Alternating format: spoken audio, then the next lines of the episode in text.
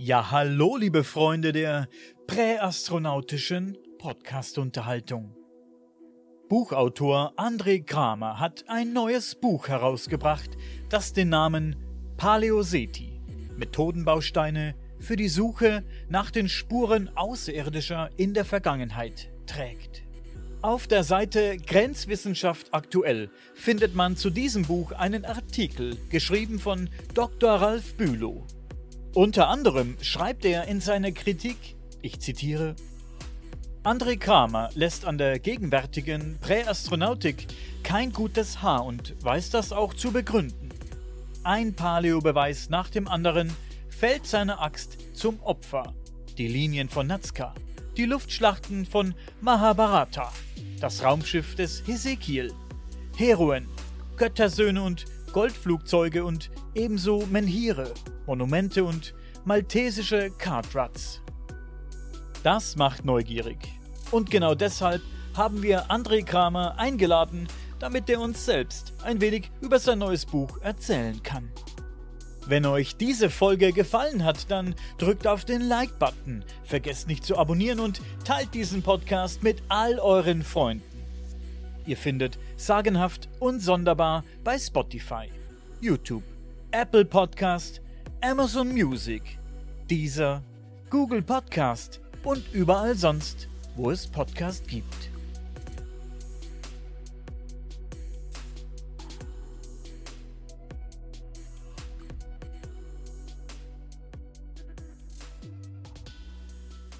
Ich muss zu meiner Schande gestehen, dass ich dein Buch noch gar nicht gelesen habe. Okay. Das Buch. Und ich werde vermutlich auch die nächsten 23 Jahre nicht dazu kommen, denn Zeit ist knapp. Aber ich habe die Buchkritik gelesen von Andreas Müller auf seiner Seite Grenzwissenschaft aktuell und die hat mir sehr gut gefallen und die macht ja neugierig auf dein Buch. Ja, also die Rezension selbst stammt von Ralf Bülow. Ach, Ralf Bühler hat das geschrieben, nicht, Genau, nicht mhm. Andreas. Mhm. Genau. Okay. Er schreibt zum Beispiel: Ein Paleo-Beweis nach dem anderen fällt seine Axt zum Opfer. die Linien Ja. von Nazca, die Luftschlachten und so weiter, bliblablub. Erzähl doch mal ein bisschen was über dein Buch. Ja, äh, mein Buch äh, Paleoseti ist ein äh, viele Jahre Projekt, möchte ich sagen.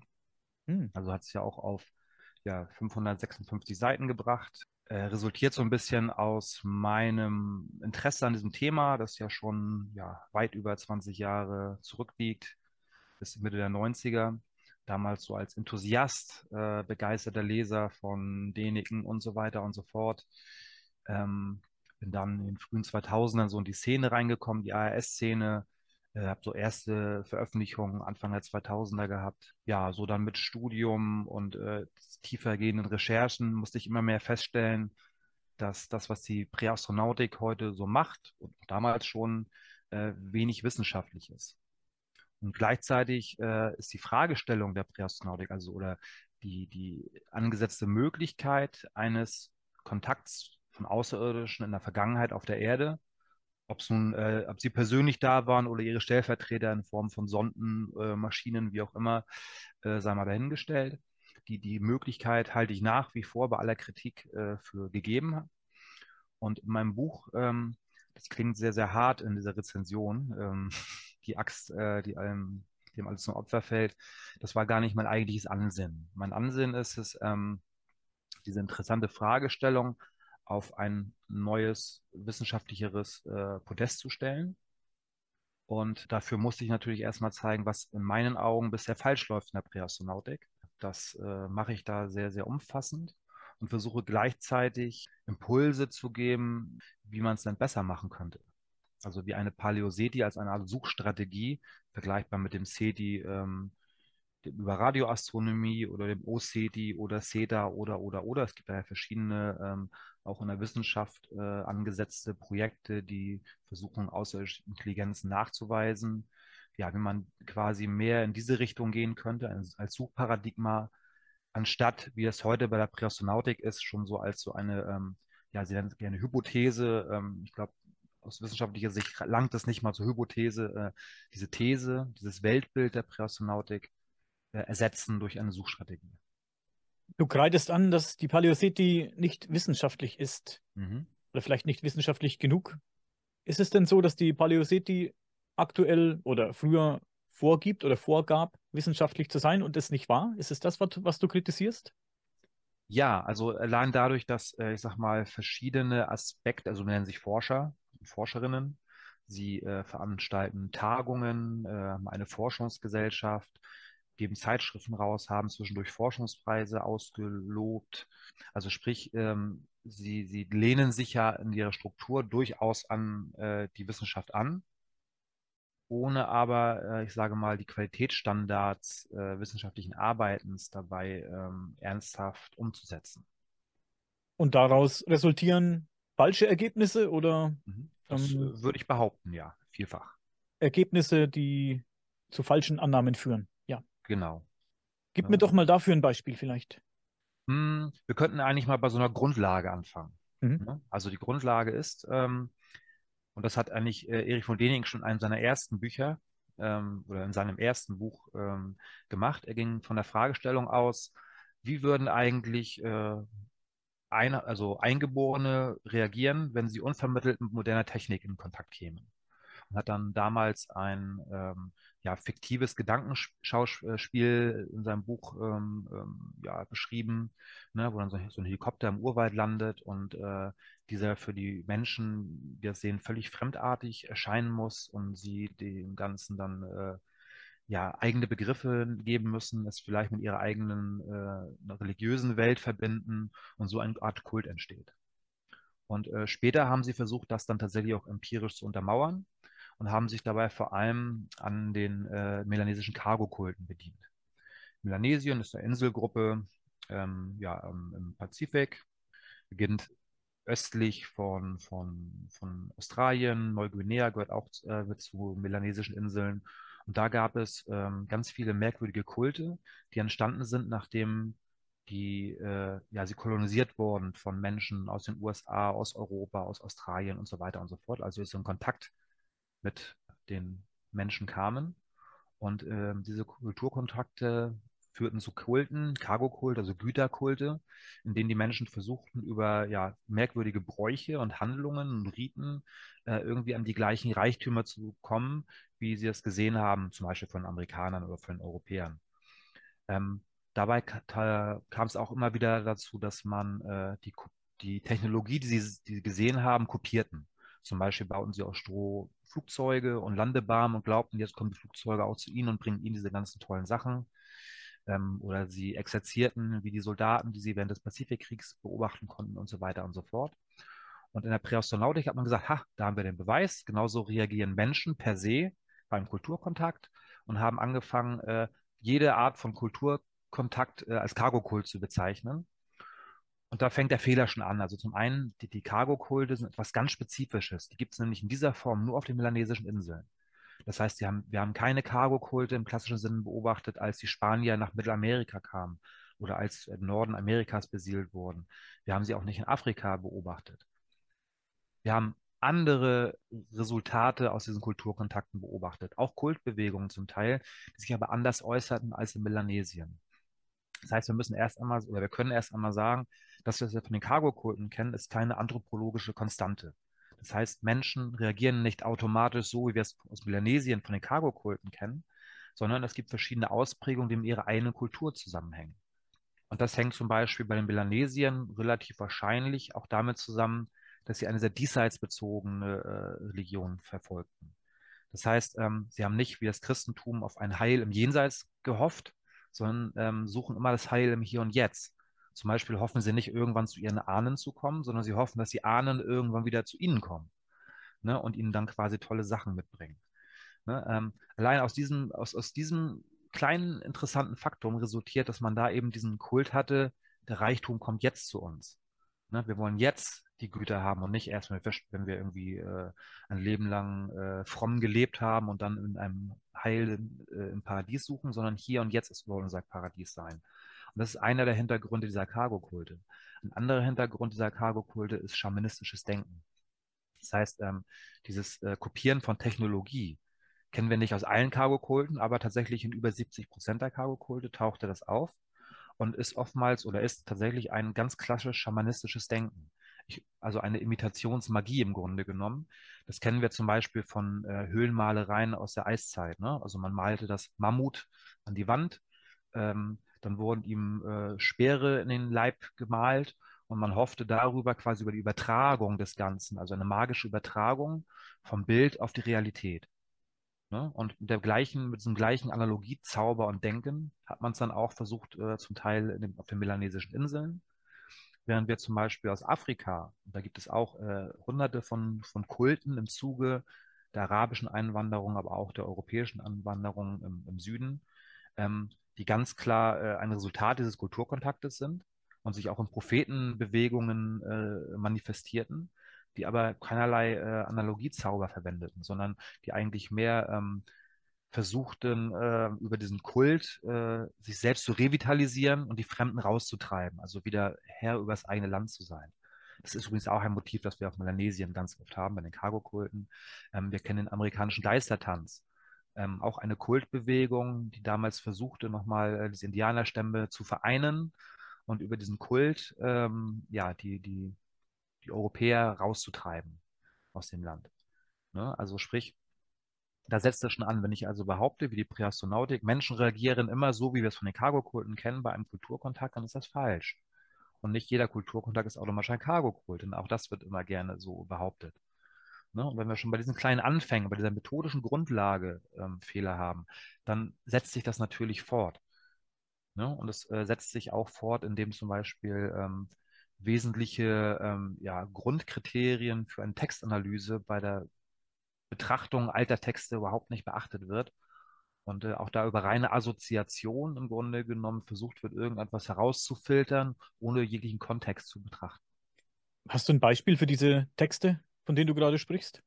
Ja, ein schönes Beispiel sind natürlich die indischen Texte. Also die sind ja sehr beliebt aus dem, gerade das Mahabharata, das große ja. Volksepos der Inder, ähm, in dem immer wieder ja laut der Präastronautik beschrieben wird, wie Atombomben explodieren und äh, fliegende Wagen, wie Manas genannt, auftauchen und so weiter und so fort.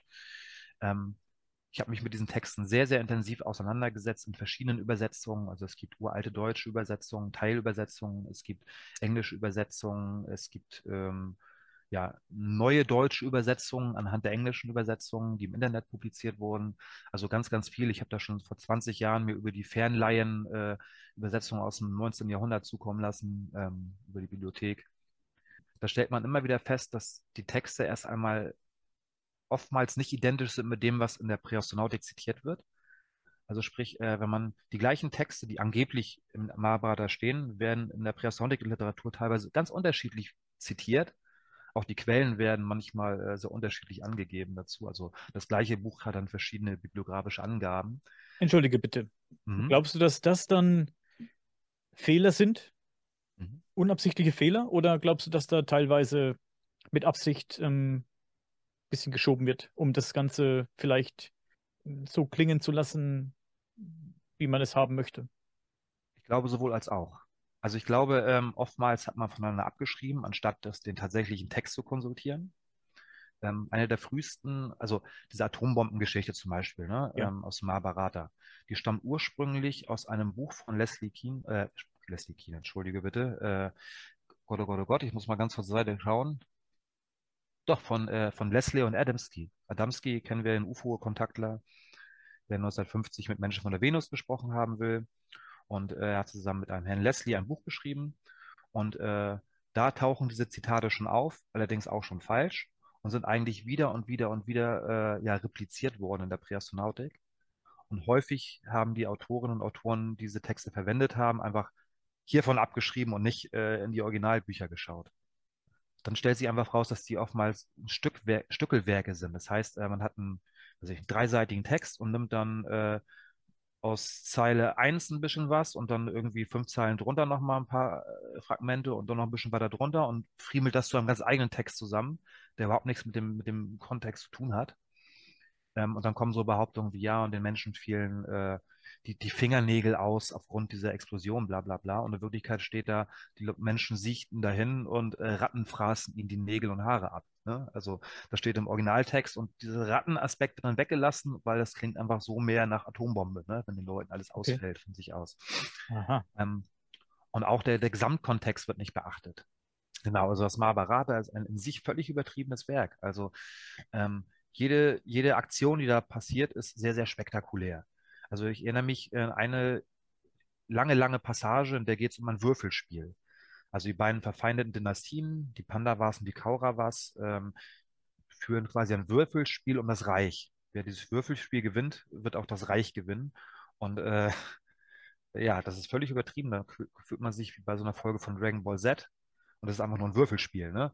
Also sprich, ähm, die Übertreibung ist, ist ein wesentlicher Aspekt dieser Erzählung. Und wenn Sie eine Schlacht haben und jemand einen Pfeil abschießt, und zwar eindeutig Pfeil und Bogen, aber dann plötzlich Flammen herausbrechen aus diesem Pfeil und das Ding irgendwie äh, tausend Leute umbringen, ist das nur ein, ein typisches Element dieser Sprache und dieser Übertreibung, dieses, dieser, dieser spektakulären Erzählung.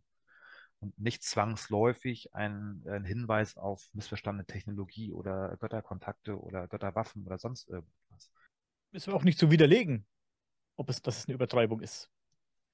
Es kann dir auch mhm. keiner sagen, dass es ähm, nicht wirklich so passiert ist. Das ist richtig. Äh, den Beweis dafür hat man natürlich nicht, aber ich kann äh, mir aufgrund von, von grundlegenden Prinzipien einer Textanalyse äh, und eines kulturellen Hintergrundes versuchen, ähm, eine valide Interpretation hinzulegen. Ne? Ja. Und ich müsste zum Beispiel, wenn ich jetzt also die personautische Deutung nehme, und wir nehmen wir mal ein Beispiel, da, da steht im Text, er nahm Pfeil und Bogen und schoss einen, Bog, äh, einen Pfeil ab. Aus diesem Pfeil brach äh, Feuer hervor. Mhm. Dann haben wir immer noch eine konventionelle Waffe.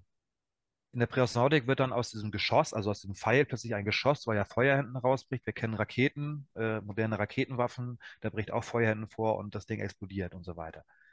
Jetzt wird also einfach behauptet, dieser Pfeil, also der Bogen, mit dem geschossen wurde, das ist eine Erfindung oder eine Veränderung des Textes oder, oder, oder, das ist gar nicht original. Wo nimmt man das her? Ja. Also mit, mit welchem Argument kann ich jetzt behaupten, dieser, dieser Bogen wäre eine spätere Zuerfindung. Das ist eine interessante Erklärung, ja. Deswegen habe ich jetzt ein bisschen provokant. Ähm, ja, klar. Es ist auch nicht leicht, ganz klar. Ne? Also es ist viel Arbeit und äh, es bedarf ein, ein also es bedarf eines echten Interesses am Text. Also mein Interesse an einem Text darf nicht sein, ich, ich, suche, also ich finde jetzt das, was ich eh suche, nämlich Beweise für Außerirdische, sondern erst muss ich einen Text so lesen, dass ich daran Interesse habe an dem Inhalt. Ja.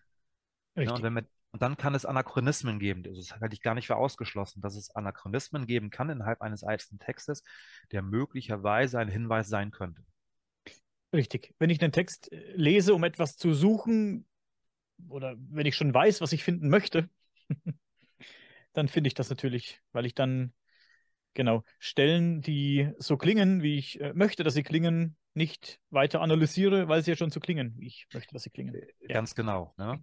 Also, und es ist mir früher selbst passiert, also in meinen frühen Zeiten in der ja. Szene. Ne? Also äh, damals, ich weiß, als 17-Jähriger habe ich schon mit diesem Mahabharata angefangen, damals in äh, den Zusammenfassungen, die es gab, äh, vom, vom Dideris Verlag auf wenige hundert Seiten zusammengefasst. Und da habe ich dann mit, mit einem roten Stift da gesessen auf, auf, auf dem Fußboden und habe dann alles angestrichen, was mir passte und, und war, habe mich wie ein Entdecker gefühlt. Ne? Also ja. jemand, der jetzt die Wahrheit über die Außerirdischen da selbst entdeckt in diesen Büchern. Ähm, aber eigentlich hat mich der Inhalt des Buches überhaupt nicht interessiert, sondern nur das, ne, diesen Beweis zu finden, diese Entdeckung hat mich interessiert und habe alles andere ausgeblendet. Hast du die komplette Schrift gelesen? Ja. Wie lange liest man daran?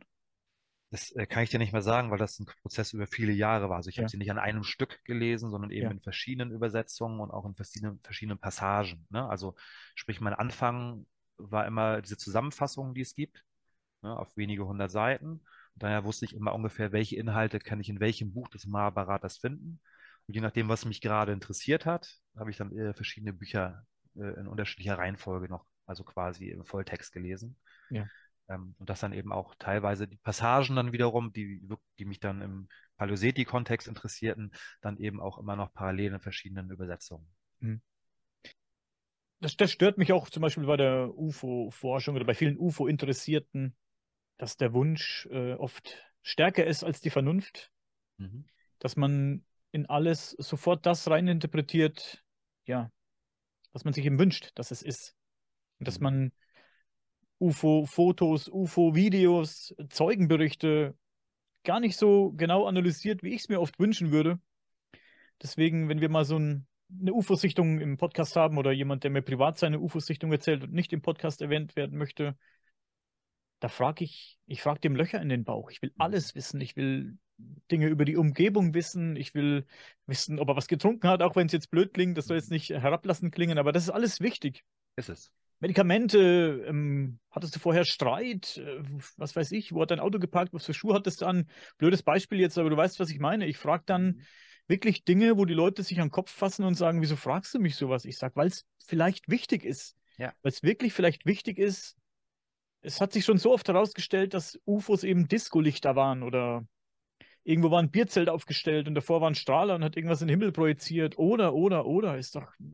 Nee, aber da wird nicht, äh, wird nicht nachgeforscht, da wird nicht gefragt, ob da irgendwo eine Feier war. Da wird, nein, nein, ich habe, das war ein UFO. Das war ein UFO. Mhm. Ja, und das ist der springende Punkt. Ne? Also ich, ich muss ergebnisoffen rangehen an alles. Mhm. Aber wenn, wenn ich ein ernsthaftes Interesse habe, das nicht nur der Bestätigung meines Weltbildes dient, dann muss ich versuchen, ja auch die Spreu von Weizen zu trennen. Ne? Also ich werde immer genug Anlässe finden, mein Weltbild bestätigt zu sehen. Aber spannender finde ich das eigentlich, äh, wenn man Sachen auch für sich stehen lassen kann, also auch als ungeklärt, gerade im Bereich UFOs. Also selbst bei den ungeklärten Fällen, die wir in der GEP haben, das sind gar nicht so wenige, ist keiner von denen ein Beweis für Außerirdische zum Beispiel.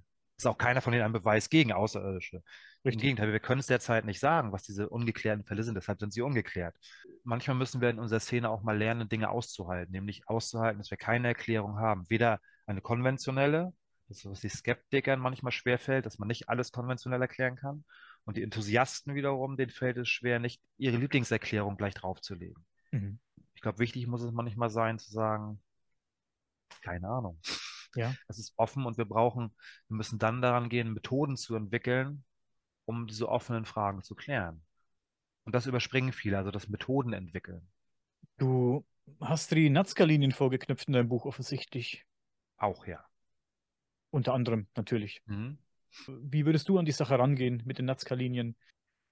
Naja, wir sind quasi schon wieder beim ersten Thema, nämlich, ähm, also die, die Annahme hinter den Nazca-Linien war ja immer, also, und auch wenn es heute verleugnet wird, in den ersten Erzählungen ging es auch bei Erich von Däniken darum, Landebahnen. Das Mhm. hat er später auch äh, revidiert tatsächlich, also das vertritt er heute nicht mehr, aber in den ersten Büchern, das zeige ich da auch auf, hat er das ziemlich deutlich impliziert und äh, viele äh, andere Prähistoriker haben es auch genauso gedeutet und genauso interpretiert. Ähm, das basierte ja auch wieder auf dem Gedanken Cargo-Kult. Also sprich, Außerirdische landen, Mhm. Menschen sehen das, äh, wollen, dass ihre Götter wiederkommen und fangen an, Landebahnen anzulegen in Kopie, ne, ähnlich wie wir es von Melanesien kennen. Nun sind wir da nicht in Melanesien, wir sind in Südamerika, in einer völlig anderen Kultur mit, äh, ne, und können das nicht so eins zu eins übertragen, wie wir schon gesehen haben. Der andere Aspekt ist, dass der archäologische Kontext oft außen vor gelassen wird und auch so Sachen passieren wie, also ähm, vor ein paar Jahren gab es die Erich von Däniken Stiftung, die hat dann ähm, die äh, Fachhochschule in Dresden engagiert, die soll bitte Magnetmessungen in Nazca machen. Hat da viel Geld für gelassen und die äh, sind da hingegangen, haben Magnetmessungen gemacht und haben festgestellt, oh, da sind magnetische Anomalien. Wurde gleich in der Präastronautik publiziert. Wow, fantastisch, Magnetanomalien in Nazca, hier haben wir wieder einen Beweis, bla bla bla bla bla. Magnetfeldmessungen sind Standardrepertoire für, für Archäologen. Das ist eine Prospektionsmethode. Das wurde übrigens in, in Nazca schon äh, Jahre vorher gemacht, von, äh, vom DAI, vom Deutschen Archäologischen Institut, weil es übliche Prospektionsmethode ist. Das heißt, Magnetanomalie heißt eine Mikroanomalie. Das bedeutet nichts weiter, als dass die Boden, also wir haben eine Inhomi äh, Inhomogenität im Boden. Ne, wo eine normale äh, geologische Zusammensetzung, dann plötzlich ist irgendwas anders, da haben wir dann Magnetanomalie. Jetzt kommt der Archäologe und fängt an, Spaten anzusetzen, weil er sagt, aha, vielleicht ist hier ein Häuserfundament oder ähnliches, weil hier die Bodenzusammensetzung sich verändert hat. Mehr ist das nicht. Also die Magnetanomalie zeigt nichts weiter an, als dass, dass wir hier plötzlich eine Veränderung der Bodenzusammensetzung haben. Mhm. Ne? Das wird natürlich alles in der prähistorischen Literatur nicht erklärt, sondern es bleibt bei diesem äh, wundersamen Begriff der Magnetanomalie, die alles und nichts bedeuten kann. Und in Wirklichkeit geht es um nichts anderes, als da hätte man vielleicht einen Spaten ansetzen können. Wie das Ja. DAI das eben auch schon Jahre vorher gemacht hat und das auch ohne weiteres publiziert hat und so weiter und so fort. Ähm, und da werden dann so Rätselbegriffe konstruiert, die keine Rätsel sind, sondern was ganz Banales, nämlich eine Prospektionsmethode, mit der man weiß, wo man graben soll.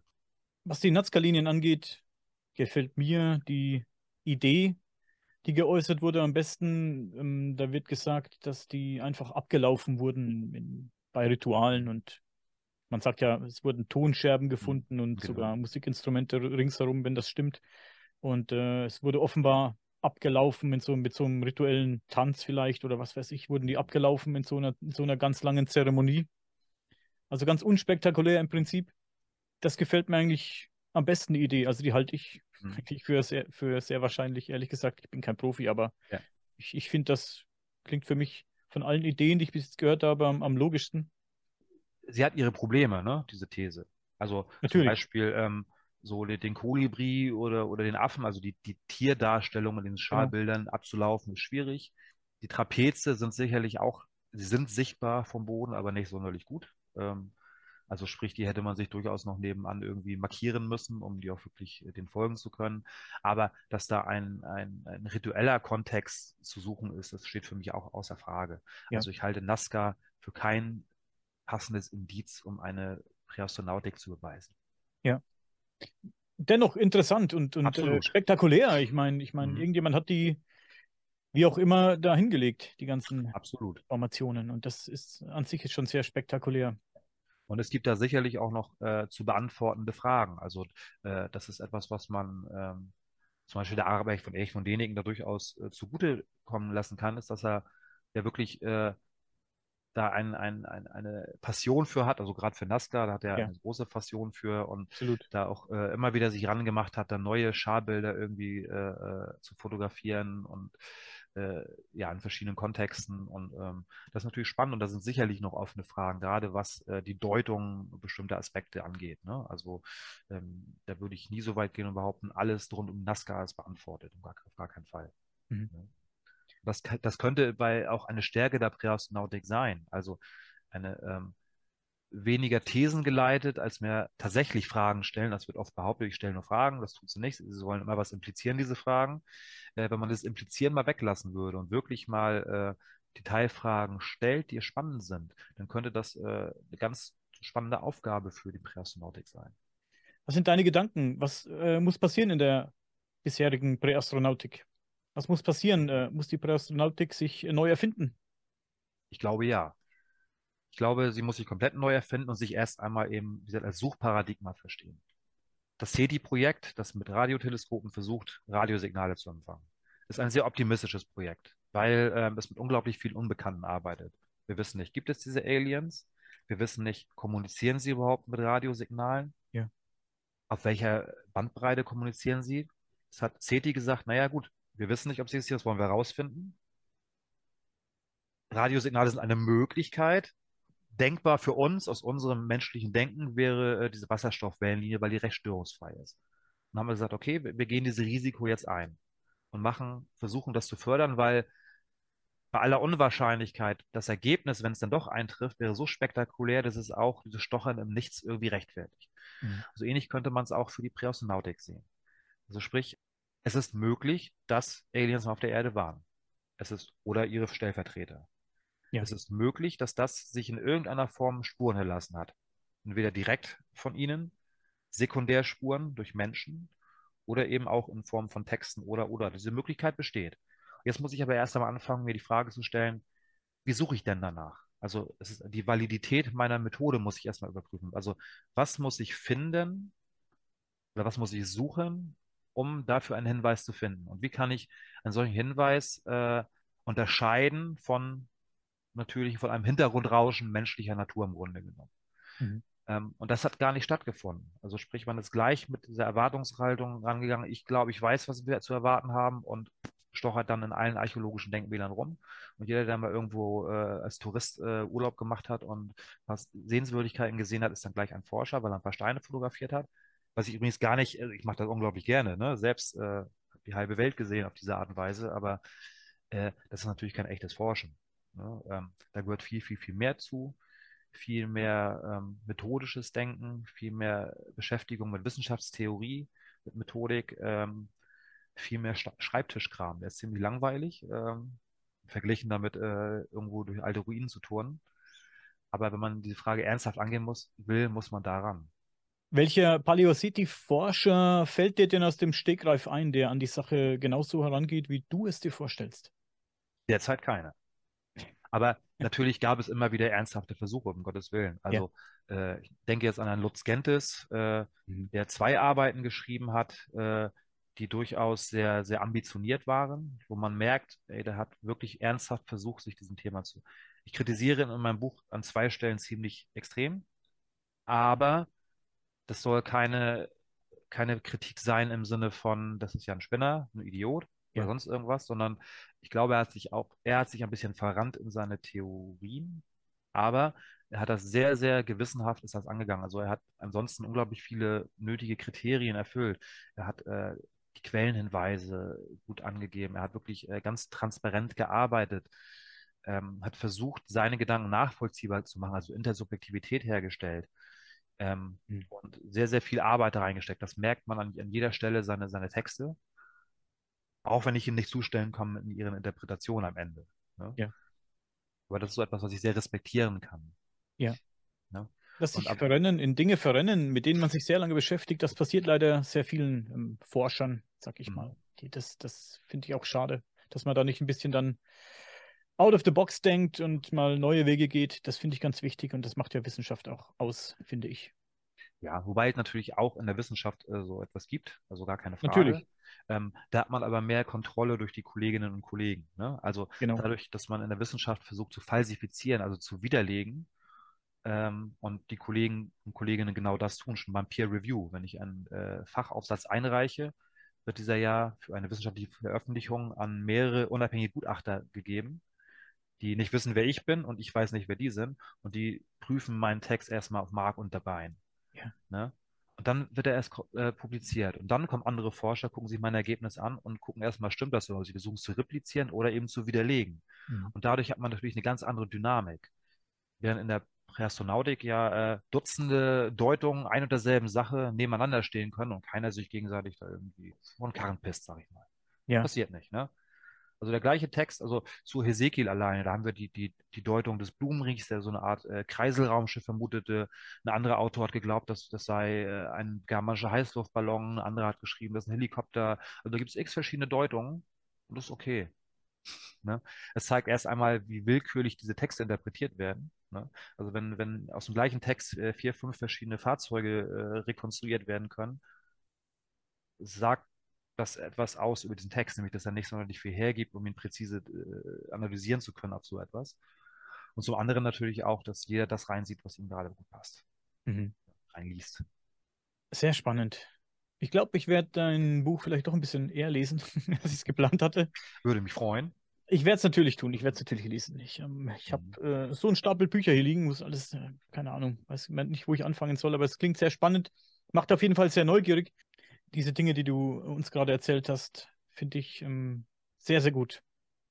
Man muss es erstmal gesagt bekommen, dass es äh, bei einem Klick macht, so wie bei mir, als ich von deinem Buch gehört habe, dass da einfach ähm, ein bisschen umgedacht werden muss. Das stimmt alles, was du sagst, meiner Meinung nach. Das ist meine, meine Meinung, das stimmt alles. Du hast recht damit. Das ist einfach, es wird sich viel verrannt in Ideen und das wird ähm, vielleicht ein bisschen hier und da aufgehübscht und das tut der Sache nicht gut. Also das ist wirklich, das, das schadet dem Ganzen. Das denke ja. ich nämlich auch, ja. Ne? Und äh, spekulativ wäre ja so die Annahme, wer weiß, ob eine also Paleoseti-Idee nicht heute schon mehr in der Wissenschaft wäre, würde es nicht äh, diese Szene geben. Wobei, wie gesagt, äh, das ist reine Spekulation. Ne? Ähm, aber denkbar ist es durchaus. Ne? Also ähm, so als Beispiel ähm, die Helgoländer Kupferkontroverse. Also mhm.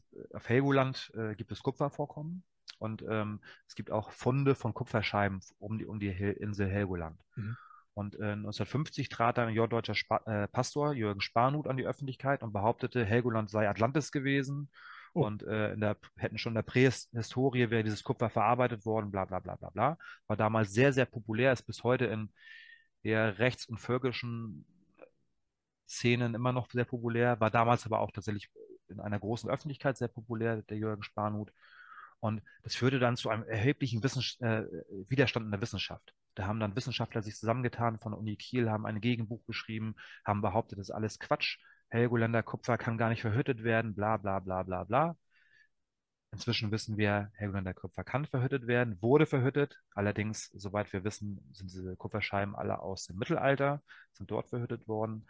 Ähm, und die Wissenschaftler, die sich dann Jahrzehnte später rangemacht haben, haben gesagt, pfui, ohne diesen Atlantis-Streit, ohne diesen Ideologiestreit, den es damals gab, wären wir in diesem Thema vielleicht schon viel, viel weiter gewesen. Aber es ist völlig äh, quasi ähm, ja, verbrannt worden durch diese, diese, diese unsägliche Debatte, die damals äh, öffentlich stattfand äh, dass sich da auch Wissenschaftler nicht mehr objektiv rangetraut haben um das Thema Helgoländer Kupfer. Hm. Das also Jahrzehnte dauerte, bevor man da nochmal neu ansetzen konnte.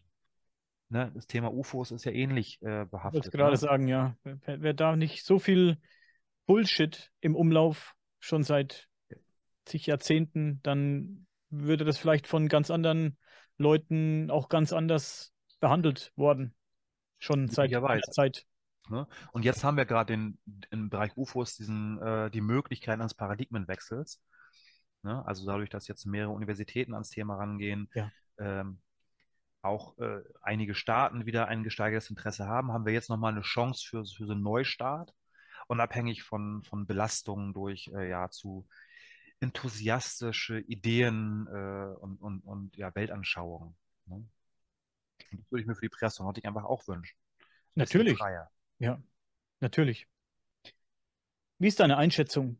Wir haben gerade darüber gesprochen, dass die Paleo City sich ein bisschen drehen muss, das Segel ein bisschen drehen muss, dass sich da was ändern muss. Wie hoch schätzt du die Chance, dass das passiert?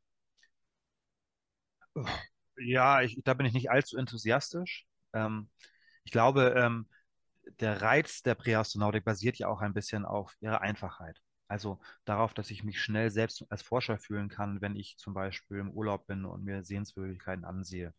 Dass ich mir selbst Fragen stellen kann, dass ich selbst schnell in Texten nach Lesart der Präastronautik äh, Hinweise finden kann. Ähm, ich glaube, da besteht ein gewisser Reiz drin, der auch ähm, die, die, die öffentliche Wirkung ausmacht. Also sprich ein sehr beliebtes Thema. Die äh, Kongresse der ARS äh, schaffen es immer noch, einige hundert Leute im Jahr zusammenzubekommen. Das, mhm. da können viele UFO-Veranstaltungen von träumen. Tatsächlich, die haben nicht diese Sogwirkung. Natürlich auch äh, gibt es einige Charismatiker in der Szene. Also ein Erich von Däniken ist äh, ein Charisma unübertroffen. Also er Super alleine typ. zieht ja schon, ne? Ähm, ja. War keine Frage. Hm.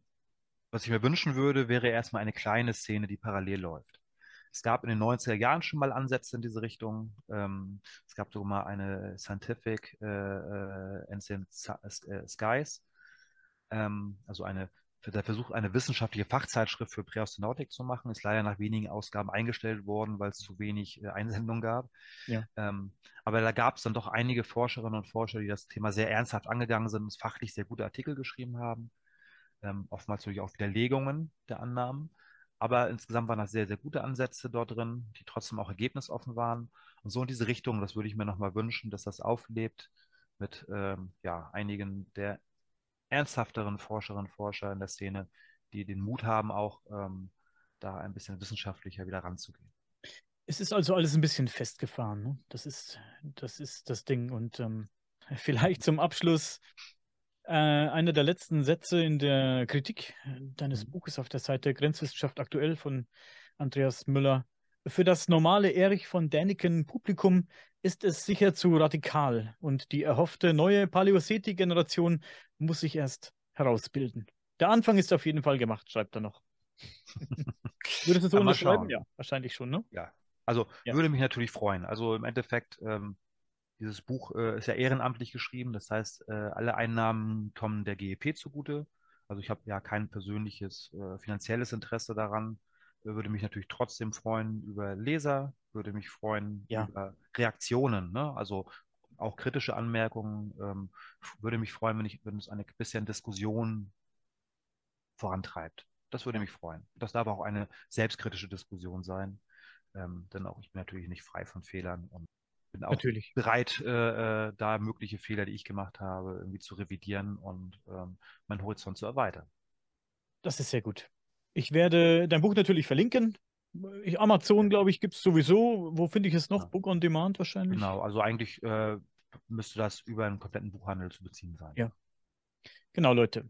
Wenn ihr Interesse an dem Buch habt, dann folgt den Links in der Podcast-Beschreibung. Ähm, gab es denn aus der Szene, aus der Paleoseti-Szene schon Reaktionen auf dein Buch? Keine Ahnung, äh, zerstochene Autoreifen, Morddrohungen, irgend sowas? Nein, noch nichts Böses. Also mit die ein oder andere Reaktion habe ich so im Privaten erhalten, also bisher äh, durchaus positiv. Ähm, noch keine Drohungen, noch kein Geschimpfe.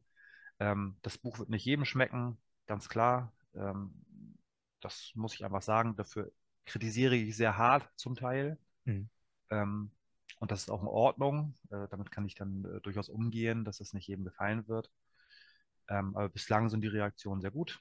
Ähm, der, die, ja, die ersten Verkäufe sind auch ziemlich gut angelaufen, äh, mehr als ich erwartet hätte. Und von daher mal schauen, ob das äh, vor allem die, die erhoffte Debatte ein bisschen anregt. Das wäre mir einfach ja. wichtig. Die meisten Leute, die ich kenne aus der Szene, sind jetzt nicht mega viele, aber die sind alle sehr entspannt, glaube ich. Und ähm, alles coole Leute. Vielen Dank, dass du dir die Zeit genommen hast. Ja, danke dir. Äh, bleibt noch zwei Minuten bei mir. Das mache ich. Und für den Rest sage ich äh, vielen Dank und bis zum nächsten Mal. So, tschüss.